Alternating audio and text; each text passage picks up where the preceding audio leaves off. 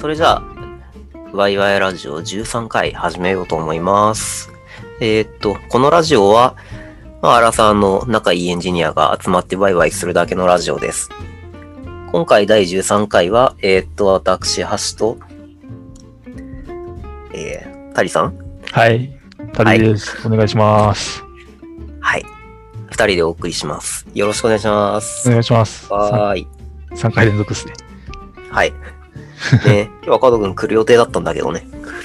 ちょっと、レスがなくなってしまって。はい。ちょっとレイアスが消えちゃったので、二人でお送りすることになったわけですが、まあ、いや緊急っていくぞ。、はい、やっていきましょう。緊急事態宣言が明けましたね。ようやく、都内でも。いやー、やっとですね。うん。いや、長かったですよ、ほんと。まあまあまあ。うん。ねようやくこれでまあ、もちろん警戒はするけど、外にも行けるってもんですよ。まあ、慎重に出ていきましょう。ねまあ、ちょっとずつちょっと外に出て、やっぱりこのテンションを回復させていかないとですね。ちょっとこもってばっかりだとうつうつとなってしまうんでね。はい。やっぱり適度に外に出るってことをしないといけない。人間としてやっぱり、日光に当たらんといけないですから。間違いない、間違いないです。やっぱあれですか？外に出たいですか？僕は出当たいたり前かももしれないから。ううんん。はいはい。そうなんですよね。僕も割とインドア人間だったんですけど、なんか、外出るなって言われると、うん、出たいな、みたいなテンションありますね。やっぱ選択肢がある中で生活したいっていう感じですよね。そう、そうですね。なんか、外に出られる、いつでも出られるから引きこもっていられるんだなって思いました、僕は。いや、今回があったからこその学びですね、それは。自分を知れたみたいな。思いました。それは本当思いました。なんか、その環境がその外で、こうガラッと変わったからこそ、ああ、おそうか、俺そうだったんだ、みたいな。うんうんうん、なんかそんな感じのがあるような気がいたしますわ。うん。うんうんうん環境ね。はい。はい、ちょっと強引に本題に持っていくんですけど、環境が変わったといえばですよ。うん。はい。はい。タリさん、転職してから、そう、何ヶ月経つんでしたっけ？9月、去年の風に入ったから半年ですね。ふんふんふん。まあ、そろそろ落ち着いてきた頃ですかね？環境としては。まあ、自分自身も、うん、そうですね。うんうん。はいはい。まあ、その、やれ、やってきたプロジェクトとかも、いくつかは一段落もしてきた頃なんじゃないですかね？あ、ちょうど区切りのタイミングだったりするので、おっしゃる通りですね。お、なるほど。あれですもんね。その、まあ、転職された当時からもそうですけど、はいあの、まあ、ユーザーグループとか、まあ、あるいはそういう、まあ、そういうカンファレンスとか、で結構アウトプットもされてて、その転職された頃からですけど、はい。この活動されてて、最近もそのアウトプットする機会があったんですよね。あれは、まあ、上手 UG はいですもんね。はい。そうですね。なんかちょっとあの辺、実際何やってたんですかみたいなことを。このお話として聞いていきたいなというのが今回の、まあ、トピックでございます。うっす。お願いします。はい。よろしくお願いします。まあ、6ヶ月ですね。うん。もともとあれどういうロールで入ったんでしたっけ？今の会社さんには。元は募集は SRE として、えー募集が出てて、そこに応募したみたいな感じですね。うん、うん、うん。なるほど。SRE って結構このうん、うん。会社によってなんか、なんだろう、これっていう、決まりきったその役割みたいなイメージってあんまりない印印象はありますけど、あの実際ど、どんな、どんな感じのことを期待されてたんですか？その SRE と言いつつ。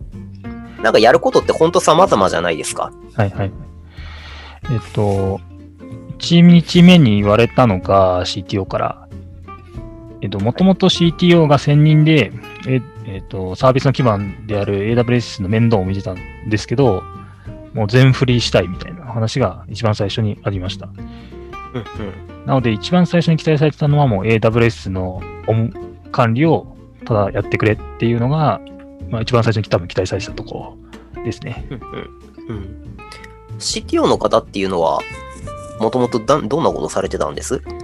えっと、今の会社に入る前は、えっ、と、アプリケーションのエンジニアとして、えーえーキャリアを始めた1社目ですね。もともとは建築関係の、うんえー会社に所属してたみたいなんですけど、えっと、プロ、一年発起してか開発やっていきたいみたいなのがあったみたくて、でなんかセブ島だっけななんかプログラミングスクールみたいなのあるじゃないですか。はいはい。なんかそこ行って、帰ってきて実務で、今、一個前の会社で業務やって、今の会社の、えー創業メンバーとして入ってるみたいな感じですね。うんなるほど。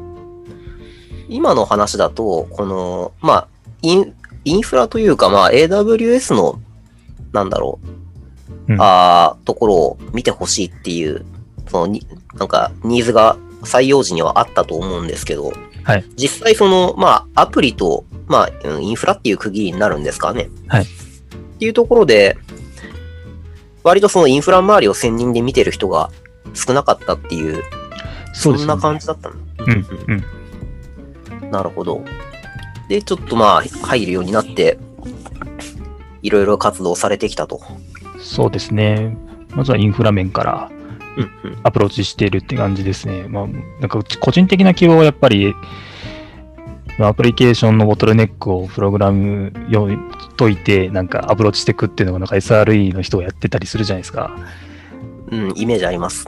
で、私もそういうのをやっていきたいなっていうのは、もちろんやっぱこのロールになったからには思ってて、はいまだそこに到達しないけどやっていきたいみたいな、個人的な気持ちはありますね。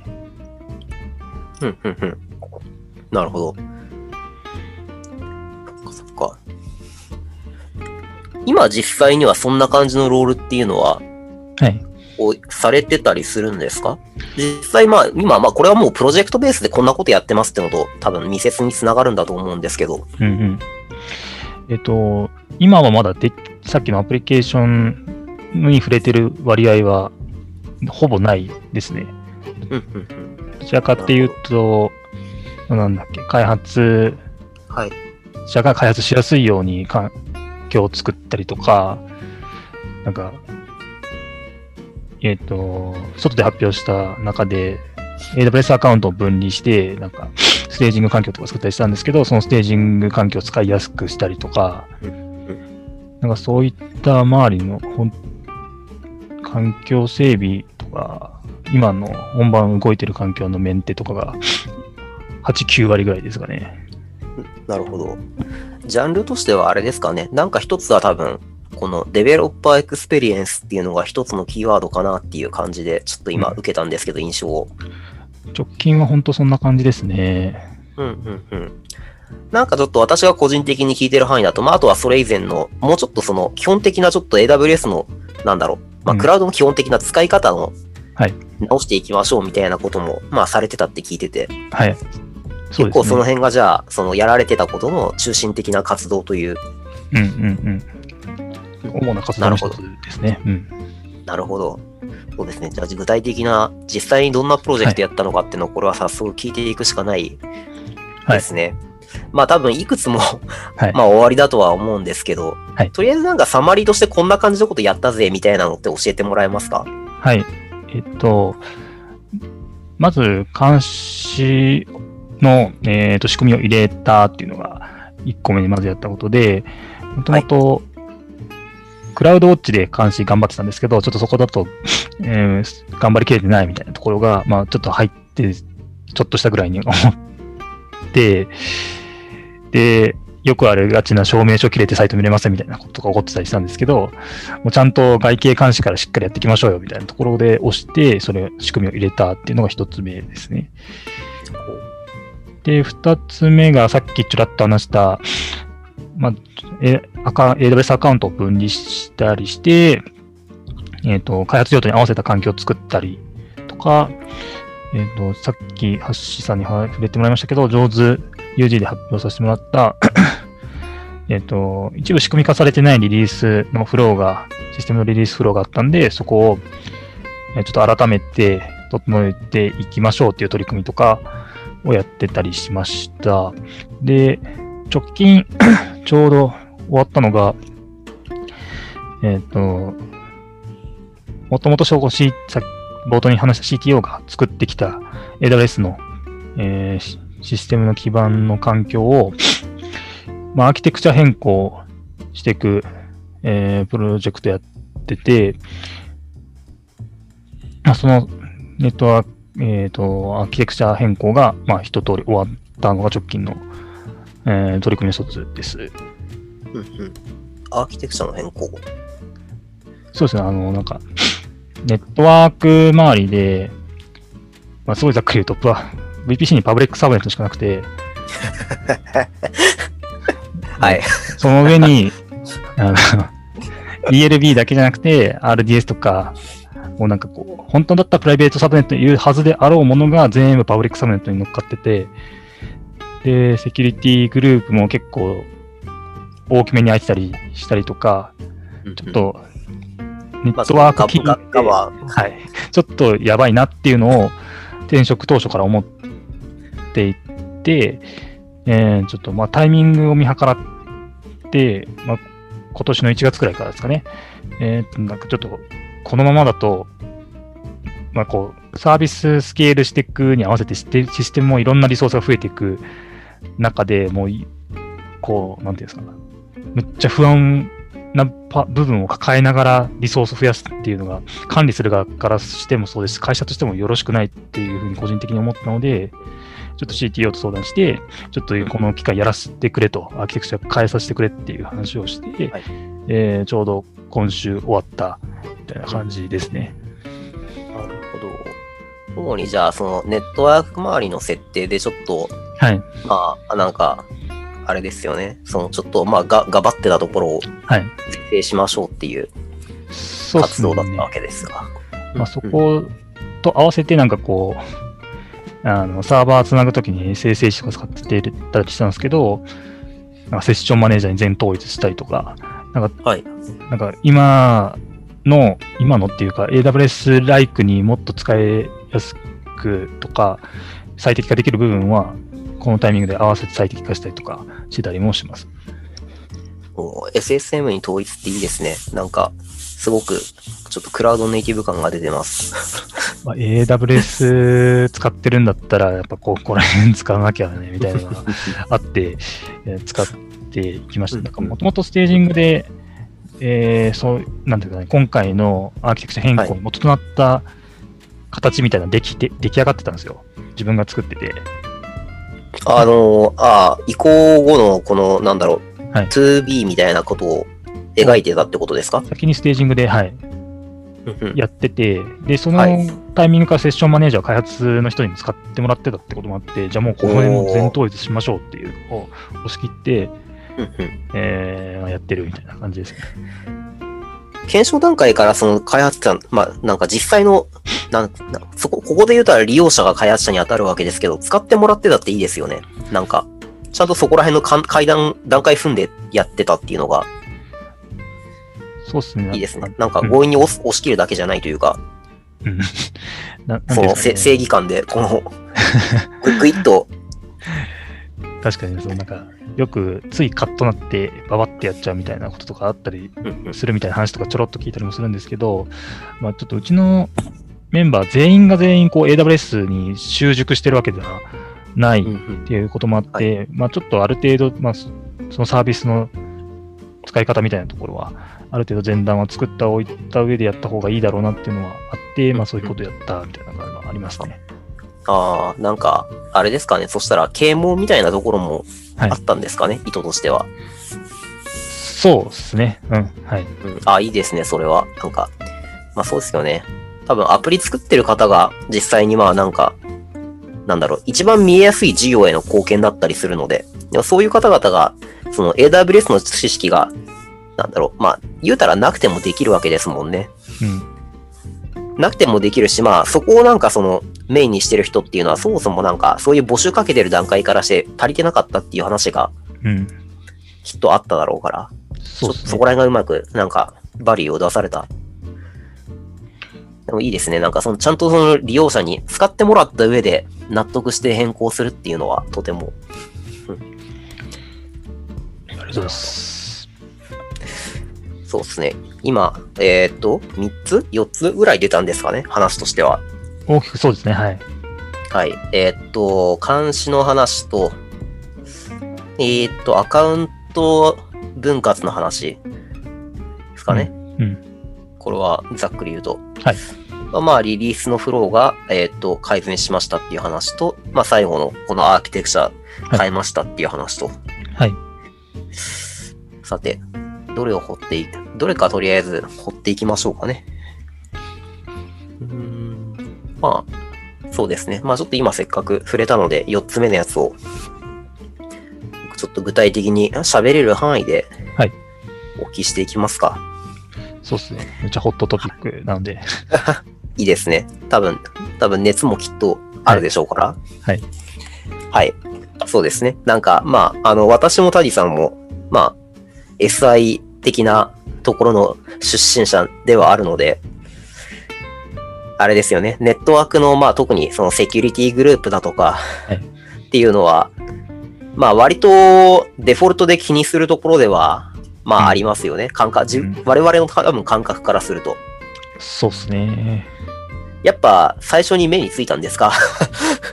はい。まあ、そうですね。なんか、これは、その前職の経験とかももちろんあったりするんですけど、やっぱこう、プライベートにあるもの、パブリックにあるものっていうところからまあまあまず見てたときに、まあ、結構リソースの中で豪快に空いてるなっていうのは、まあ、一番最初は思った印象ですね。はい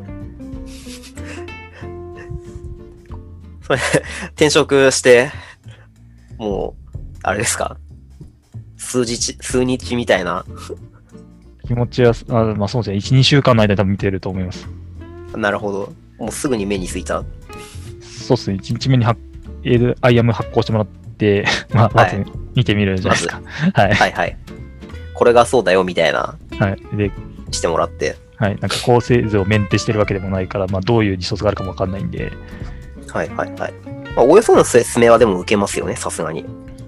まあちょっとあれですけど、まあそういう説明も予定されてなかったので、ああ、そうなんですね。もう自分で見ていくしかないっていう感じはいでしたね。はいはいはい。なるほど。まあそうすると、なんかアプリケーションサーバーらしきやつがいるなぁと、セキュリティグループ当たってるなぁと、はい なんか親みたいなそうですね。か？その話でいくと、なんか、はい。我々の感覚だとやっぱこう、ロードバランサーと EC2 みたいな構成だと、ロードバランサーのセキュリティグループの ID で絞ってたりするみたいな、あの SGID ですね。はい。はい。なんかこうちょっと AWS 特化みたいな話になってますけど、まあそういう絞り方とかを、まあ、してる、まあ例をよく見てたので、そうなってるだろうはなみたいな感じで言ったら、その、教科書的な構成を想像しますよね。なんか。はいで言ったらまあ結構000でまあしっかりガッツリ書いていたりしたみたいな 感じなるほどなんですよね。なんか、ワイルドだなって感じですね。なるほどそれをちょっと見てしまったので、まあ第一印象がちょっとこれは変えなきゃいかんみたいな気どう、これははどうにかせなあかんと。はないり。ました。なるほど。ようやくそれが、まあ、最近になってやれる、やれたわけですね。はい。大大事だ、大事だ。ウェルアーキテクティッドなんちゃらだ。ステッドアドバイザーで多分だいぶチェックされてると思いますけどね。で、多分出てきますね。うん。うん。フルオープンのセキュリティグループあるぜって。そう。なるほど。最近やった、その、まあ、アーキテクチャの変更ってその辺の対応になるんですか？それともなんか他にあったりします？えっと、大きくはそのセキュリティグループを付け直したっていうのと、はい。プライベートのネットワークセグメントを追加して、リソースを全部移動、EC2 とデータベースとか、はい。えっ、と、コンとか、なんかプライベートにあるべきものを移動させたっはい。はい。ていうのとあとはさっき話した、ちょっと、いえっ、と、アーキテクチャが変わるから、一部こう AWS の使い方、追加で運用的に変えていかなきゃいけないこととして、セッションマネージャー入れたりとか、えっ、と、開発者がデータベースちょっと触ってダンプ取りたいとかっていう話になったときに、えっ、と、クライアント VPN 経由でオーロラにつなげるようにしたりとか、まあ、そこら辺とかですかね。うんうんなるほど。結構でもなんか話聞いてる限りだと、少なくともダウンタイムのいる作業だと思うんですよね。はい。まあまあ大掛かりだったんじゃないんですか？手順とかも自分で多分書かれたんですよね。そうですね。自分が書いて、レビューに CT をやってもらったみたいなうん感じですね。データベースの切り替えの時は、夜間でやってはい。たみたいな感じですかね。あー DB は、あーあれですか？その、ALB とか RDS はすでに使ってた感じです？雰囲気としては。あ、リソースとしてですか ?ALB は、ああ、はあ、そうっす。で、え、RDS もいた？えっ、と、そうですね。オーロラがいます。ああ、なるほど。さすがに、あれか、手順としては、じゃあ、オーロラのいる、えーっと、サブネットはそのまま DB サブネットとして運用してあげて、アプリケーションは別のサブネットに切り出すとか、そんな感じです？えっ、と、ちょっと、まあちょっと理由があって、同一サブネットにいます。うん、そこの切り替えは多分結構難儀ですよね。なんか、その、サブネットの引っ越しというのは。えーまあ、そそうですね。うん、オーロラの、オーロラっていうかデータベースの移動は、はい。レプリケーションを貼って、うん。この切り替えのタイミングまでずっと貼り続けてて、で切り替えのタイミングになったらレプリケーション切って、まあ、か各サーバーをわーって展開した上で、同格したみたいなのがざっくりの流れですね。レプリケーションか。ん？え、あれ ?DB は、サブネットの引っ越しはしてないっすよね？してますよ。あ、そうなんですか？うん AB もパパブリックにいたんで、はいはいプライはい。ベートサブネット、あ、えっと、パブリックにいます、いた状態で、うんプライベートサブネットに、えっ、と、新しい、新しいな、複製したオーロラくき起動してきて、うんえっ、と、バイナリーログレプリケーションで、はい。ここの間のレプリケーションを貼った状態にするんですよ。はい。で、フフロントにいる方、フロントじゃないな、パパブリックにいるオーロラがつすでに更新されたらこっちに同期され、プライベートのを新しく複製した方に同期されまくるっていうので、続けてて、で、切り替えのタイミングで、まあ、あらかじめ EC2 はプライベートに移動してあるんですけど、とか、他のコンピューターリソースのサービスとか移動してて、あとはエンドポイント変えるだけみたいな感じだったんですよ。ああ、なるほど。スタンバイ系をすでに作っていたと。そうそうそう。で、えっ、と、まあ、ALB というか、こう、本番のトラフィックが流れないようにした上で、こう、エンドポイント変えて、で、本番のトラフィックが流れるロードバランサーがいるので、そこに紐付けて、EC2 からこう、こう、プライベートのサブネットに対するアクセスができるようにした上で、既存で使ってたやつは切り離していったみたいなのが、まあ、ざっくりとした流れなるほど。です。あれあ、RDS ってデフォルトでそういう、なんか、その、バイナリログ、まあ、いわゆるならトランザクションログか。ベースのレプリケーションってサポートしてましたっけ？オーロラサポートしてます。あーあ、そうなんだ。なんだっけな。クラスターのパラメータで、はい。inlog フォーマットっていう項目があるんですけど、うんうんうん。それがデフォルトだと none になってるんですよ。はい。で、えっ、と、なんかミックストとローとテキストだったかと思うんですけど、3つぐらい種類があって、それを選んだ上で、なんかデータベース再起動したらうん、バイナリーログが出るみたいな状態になるんですよ。はいはいうんうん。あれ別クラスターに対してそれデータを複製するっていう動きなんですか？それは。そうです。ですよね。うーん。さ、その、サブネットごとお引っ越ししたってことになるとそうなるんあ、そうです。ですよね。うんうんうんうんなるほど。じゃあ結構その AWS がネイティブでサポートしている機能でうん、賄える部分があったっていう。そうっすね。うんそうっすよね。なんか MySQL 入って、あ、MySQL かっていうか、あれ ?MySQL ですか？データベース MySQL ですね。なるほど。なんかマイスキルでそれやろうとすると多分、ミドルウェアの設定とか、なのかなって若干イメージをしたんだけど、そっか、うんうんサポートされてるんだ。いや、全然ちょっとその辺が明るくないから、私。まあ、自分も今回初めて調べたんですけど。でもなんか、それ、すごい、それ、それっぽいっていうとなんかちょっと上からになっちゃうんですけど、はい。すごい、なんか、AWS のオーロラのマイグレっぽい手順になってる感じが。まあ、一番最初はこれちょっと余談というか、はい。こぼれ話的な話ですけど、最初うん DMS でやろうとしたんですけど、あー、で、データベースマイグレーションサービス。はい。ですね。はい。まあ、同じようにこうダウンタイムを少なくして、はい。こうデータを同期してくれるじゃないですか。うんうん。あなんですけどこうド、トラブルシュートのドキュメントとか、まあ、ちょっと はい。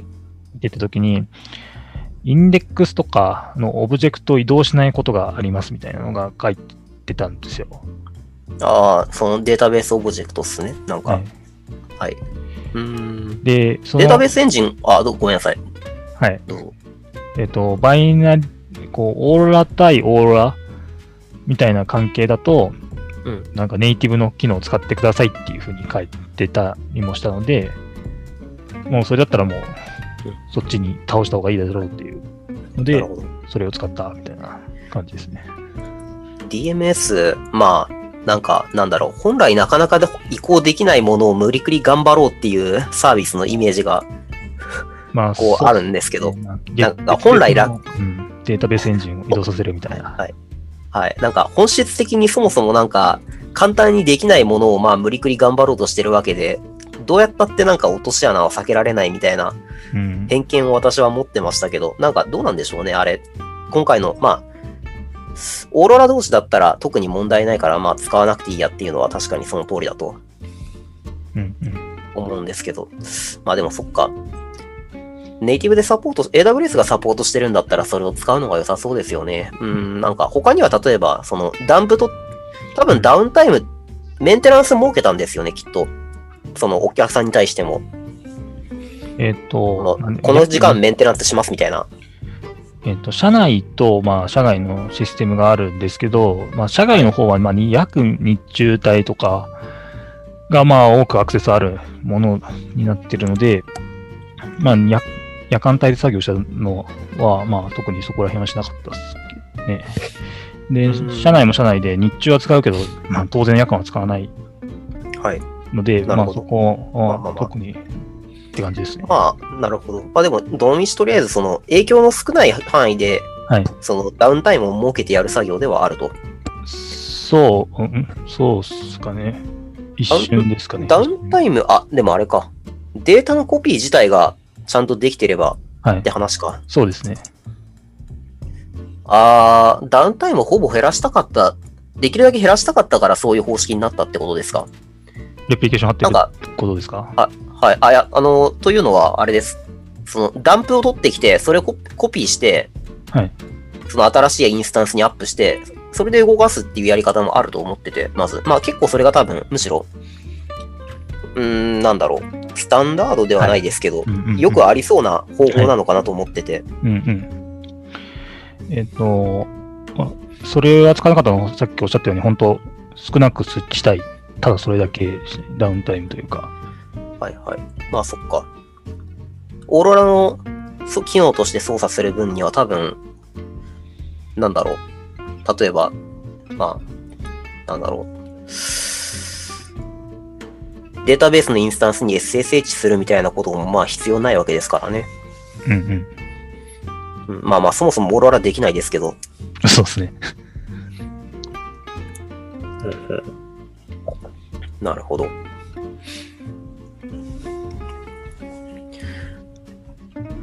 実際、手順うまくいきましたか？まあ、とりあえずはうまくいきましたね。おーい、すごい。大体そういうのはなんか本番にこのはい。大きいことやろうとすると本番に、本番の時にわーってなったり、まあえっとしがちだと思うんですよ。ちょっとなんかその辺はステージングで試して、なんかこう、やるはい作業を整理した上で、まあ、一応 CTO も立ち会いしてくれたこともあって、まあ、その辺もすまあなんていうんですかね、大きなトラブルなく終わったみたいな感じではあります。自転のシミュレーションとかもされてたってことですか？いや、めっちゃ心配じゃないですか。まあ、そりゃ、そりゃそうっすよね。めっちゃ心配でドキドキしてましたよ。ね社内だけならまだしも、しこう、社外のサービスとしても提供している部分だから、こう、もろにインパクトあるじゃないですか。なんかこう、業績とかにも。はい、はい。だからもう切り替えた後も3日ぐらいはもう気が気でなかったですよ、本当に。いやー、リアルですね。動いてるっていう、こう、実感というか、こう、なんか、問い合わせとかもないみたいな状況にならないと、本当安心できなかったですね。だから。今週切り替え、前半で切り替えたんですけど、この週末ぐらいまではもう本当ドキドキというかもうなんか、きなんていうんですか、気が休まってない感はあったですね。うん。いや、なんか移行のリアルな現場って感じがします。いや、本当に。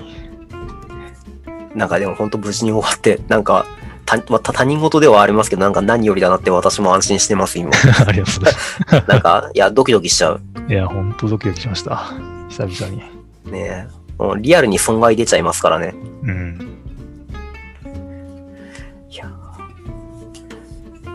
あ、でも、なんとかその半年越しに、この一番最初になんか、この、まあなんか、あかんやろみたいなところをそうですね。直せたっていうのが、うん。そうですね、直せるのがやっぱ一番でかいなって思ってるのが、まあ、今後、やっぱやりたいことみたいな話とか、すこう上司の CTO とか、まあ、周りの開発者の人とかと、まあ、ミーティングの中で話したりする中で、やっぱ一番こう頭の片隅にあるんですよね。こうなんか不安な要素みたいな。ああ、その、何をやるにしても、まず、あれ、みたいなパブリックみたいな、そうそうそうそう。とか、なんかこう、もうちょっと、なんかちゃんとした石、ちゃんとこう、なんか会会社としてというかこう、チームとしてこういう設計で AWS 使ってきますよっていうルールもなかったうん、ので、なんかこう、ちゃんとこういうふうにマネージドとか、えーと適切に使いましょうよっていうふうにできたっていうのが良かったし、まあ、これからリソース得るときもなんかその辺不安にならなくていいなっていうふうには思ったのがあります。まあ、個人的に思ってるところですね。うん、うん、そうですよね。脆弱な土台の上に何作っても、そこの土台の不安は変わらないですからね。うんうんまあ、なんか問題なく動いてない、動いてるって言えば動いてたので、はい。それはそれで良いっていうふうに思う人もいるとは思うじゃ思うんですけど、まあちょっとそういう懸念はなくなったので、うん、うん。それは良かったです。まあでも、システムの規模が、こその、い増大していけばしていくほどこういった作業はきっとやりづらいでしょうから、そうなんですよ。だから早めに潰しておきたかったっていうのはありますね。はいはい。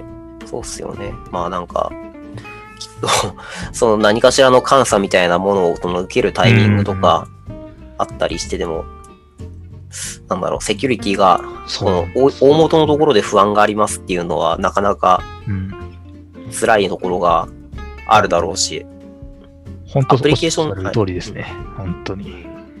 アプリケーションエンジニアの方、まあ、こう、極端な話だけで回してきたっていうところだと、なんか、どうしてもその辺の、なんか、下回り、足回りっていうところが、この、優先しづらいところもきっとあるでしょうし、うんうん。まあ、なんかこう、やっぱ最優先でやっぱり手のお客さんへの価値提供だと思ってはい。いるので、そそういう改善系は後回しになってたんだろうなっていうのは 感じてますし、そそのためにちょっと私入れてもらったと思ってるので、はいはいここができたのは良かったことの一つではある気がしますね。ですよね。多分アプリケーションエンジニア中心で回されてたんだもんね、きっと。そうですね。うん。うん、うん、うん。なるほど。すごい。でもその辺の手順と、なんか手順組んでやるみたいな話っていうのは、こう、非常になんか SI、SI チックというか、そのスキルセットが、はいはいはい。なんか要求スキルセットはそういうところになるじゃないですか。既存のシステムの仕様とかそういったものを解きほぐして、まあ、まあ典型的な今のはマイグレの話です。なんか、ぽいかなとは思うんですけど、結構そのインフラ周りとかいうか、うん、まあなんかその SI 的なうん。考え方とか、スキルとか。がマッチするような部分だったのかなって。そうっすね。なんか、うんちょっと余談ですけど、なんか手順作らなきゃ始まらないみたいなとこあるじゃないですか。まあ、そうっすね。はい。SI のなんか業務の中で、なおさらこう変更なんて話になると、まあ、そういう意味では作って、小石にもなるし、なんか、よかった。そういう習慣が身についた上でよかったですね。転職して、こういう業務やるあたっては。なるほど。SSM のき、あ、セッションマネージャーの切り替えとかもやられたって話でしたけど、はいはい。その後、どうですか？なんか、アプリケーションの人たちからは、はいはい。なんかフィードバックとかあったりしました？今回の切り替えにおいては特になかったっていうのが、まあ、あ一番最初のことなんですけど、まあ、もともと、そのさっき話したステージングで使い始めてたので、なんかその最初にこう使ってもらったときは、やっぱこう、もともとこう SSH でやってた部分が、はい。こう、ボタンポチってやれば、もうサーバーの中に入れちゃうっていう意味ではもう便利だっていうあとことかあ、はい。はありましたね。あれ、これまでって、えーっと、フルオープンだったっていう現状からすると、うん。で、かつ、まあ、このコロナのご時世ですから、はいみんな、みんながそれぞれ自宅の IP アドレスから SSH してたってことですか？そうです。おー、なるほど。だから、それはなかなか、うんなかなかですね。まあ、それもあるんですけど、あのまあそうなると、IP が変わったりするとメンテしなきゃいけなくなったりとか、そうですね。まあ、そういう手間ももともと発生してたっていうのと、ああ、ああ、なるほど。はい。まあ、それはちょっとこっち側の、私側のなんかこう、メンテしたくないみたいな 気持ちがあったんですけど、まあ、そ、そうですよね。そこの IP をなんかどうのこうのするっていうのはなんか本質じゃない感じしますよね。うん。っていうのと、はい。あと、ちょっとここのメインの話とはちょっとずれる、ずれる部分はあるんですけど、関連の話で、はい。えっと、データベースに接続して、えっと、分析の SQL を、えっと、叩いていたんですよ。転職した当初、いろんな人が。ああ、その中の方が、えーまあ、いわゆるビジネスの分析のために使ってたってことですね。あ、そうです、そうです、そうです。なるほど。で、その経由のために、踏み台経由してたんですけど、こう、はい。直接データベースにつなげないんで、で、そこの、そこもやっぱ IP 制限かけてて、まあ、かつこう、データベースのクライアントアプリで、こう、SSH の鍵指定した上でポートフォワードでこう入るみたいな流れになってたんですよ。はいはいはい。なんですけど、ひエンジニアじゃない非エンジニアの方とか、まあ、IT リテラシーが高くない方とかも当然中に含まれてて、うんうん。SSH の鍵なくしたりとか、SSH の鍵を、まあちょっと、クラウドのストレージに上げちゃったりとかして、ちょっとセキュリティ的にやべえなって思ったんですよね。なんかそういう運用を見ながら。なるほど。まあ、いつ漏洩してもおかしくないみたいな。そうそうそうそう。そういうのもあって、これは SSH 自体をやめないとまずいと思って、はいはい。まあ、なんかそういうのも含めて、なんかセッションマネージャーにするし、うん非エンジニアは絶対 SSH みたいなちょっと技術を使わないようなアプローチにしたいみたいなところがあって、そこら辺も改善したりはしました、ね。ああ、なるほどね。まあ、あるべき運用に戻しましょうっていう話と、はい。まあ、それによって失われる利便性っていうところもきっとあったし、まあ、かなおかつ、その、これまでの業務フローによって、なんかめんどくさいことをやっていた人たちっていうのがいたわけだと。うん。なるほど。まあ、そうっすよね。怖いですよね、その辺の話は。なんか多分ある、結構その、整備行き届いてないところだとありがちだとは思うんですよね、今の話は。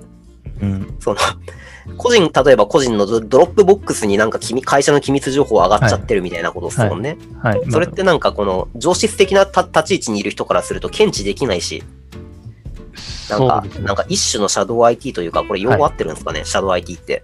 多分、そうですね。本当その通りですね。うん。なんか、そ、そんなことをされたらなんかそこの防御ってどうなってるんだみたいな話とか、はい。管轄できないことになっちゃうから、なんか保証も、会社としての保証もできかねるみたいなそうですね保。証っていうか、まあ、その監査的に OK って言い切れるものがなくななくなっちゃうというか、はい。ああ、なるほどな。なんかそこら辺は、そうっすよね。直接お客さんに価値が提供されるわけではないけれども、なんか、なんだろう。なんでしょうね、こういうのは。価値を提供する企業のコンプライアンスみたいな、そんな感じなんですかね。言葉としては。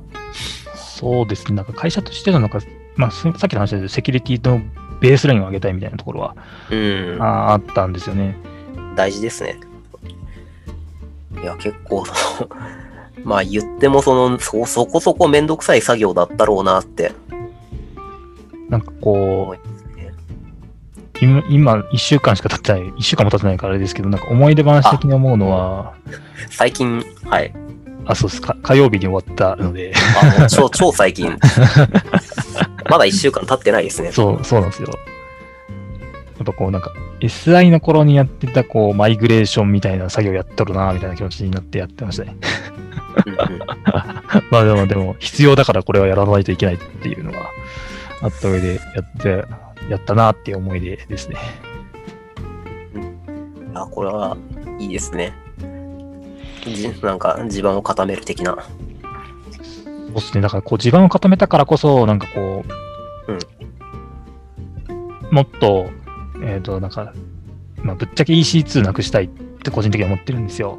ああ、なるほど。そうですよね。今のお話ってアプリケーションサーバー EC2 ですもんね。はい。ま、まあ、メイン、メイン中か、VPC の中にいるのはまだ EC2 がいるので、はい。その EC2 をなくしていく土台ができたなーってあって、うんうんうん。プライベートに移動しても、こう、業務的に回ってるから、じゃあ、この EC2 をもっと最適化して、ECS とか EKS にして、もうそもそも EC2 から上のレイヤーは管理しなくていいみたいな状態とかにしていく、個人的にはしていきたいですし、なんか、もっと AWS-like にしていきたいなってはい、クラウドネイティブな。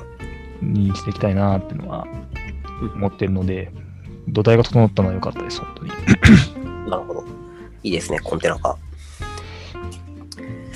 ファーゲットとか、そうですよね。まあ、サブネットを分けたりするっていうのも普通にある話だし。うん。うん。それはそれで、なんかファーゲートへの移行っていうのは、それこそ事例としてなんかこのしゃ喋るネタとしては美味しいですね。まあもちろんその分大変だろうなとは思いますけど、そのアプリケーションの影響とか見なきゃいけないから。そうですね。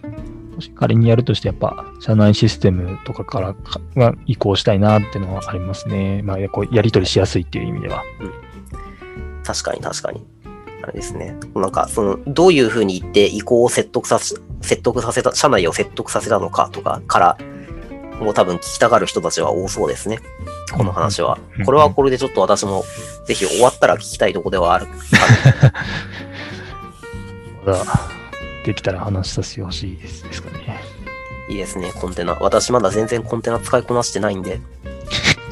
いやいやいやいや。いやいや。いや、もう、はい。ラムダファンクションは、そこそこ書いてますけど、それぐらいなんで、もはや EC2 もわかんないです。いやいやいや。なるほどな。はい。結構、まあ、ちょ結構お伺いしてきましたけど、なんでしょう。これに関してどうしましょうね。他の話題に行くにはちょっと、まあ、うん。多分別の回区切った方がいいだろうし。うんん、どうしよっかな。今日は一旦ここまでにします。こんなもんかな。うん。最後にこれ、このプロジェクト終わって、今、今の感想をお願いします。いや、本当に一安心しましたっていうのと、はい。さっきもちょっと話しましたけど、土台が、えー、じゃもともとイメージしてた土台が少し固まったので、もっとこれからよくし、少しずつよくしていきたいなっていうのがあります。なるほど。あれですね。ロールに入って自主的に声上げて、その改善をこう回し始めているっていう感じで。もうそう言っていただけるだけでもう、もうです。いくらでもその改善として手を挙げれるところがたくさんあって、まあ AWS もがっつり触って、このコンテナに行くっていうところも、その、今、はい、今、ジョインすれば、やれちゃうってことですね、タワさんと一緒に。そうですね。す そうですね。はい。うん。だそうなので、あれ、社名出していいんですよね？まあ、まあ、ちょっと普通に外で言ってるんで大丈夫です。なるほど。はい。スナックミさん。はい。はい。今、きっと、その SRE とか AWS 周り触る人にとっては、チャレンジが広がってるし、チャレンジしていく姿勢もある、いいところだというのが伝わりましたね、きっと。そうすごい雑にまとめましたけど。そう思っていただけるんだったら、ありがたいですけど。はい。ファーゲットね、ファーゲットかな ?EKS かな？まあわかんないけど、コンテナ移行も控えてそうだから、きっと、やっていきたいですね。ね、いい、ちょっといい感じにいろいろ使いこなしていくってことを、なんか生でやれる、やれそうな感じがしますね。いや、頑張ってきます。はい。そんな感じですね。ちょっと他のトピックもちょっといろいろ聞いていきたいところではあるんですが、個人的にはそのアカウント統制の周り、まあ、あたりとか、この監視周りとか、興味はあるんですが、まあ、また、えー今度機会があったらっていうことにしましょうか。はーい。はい。じゃあ、第13回のワイワイラジオは、これこれにて終了したいと思います。ありがとうございました。ありがとうございました。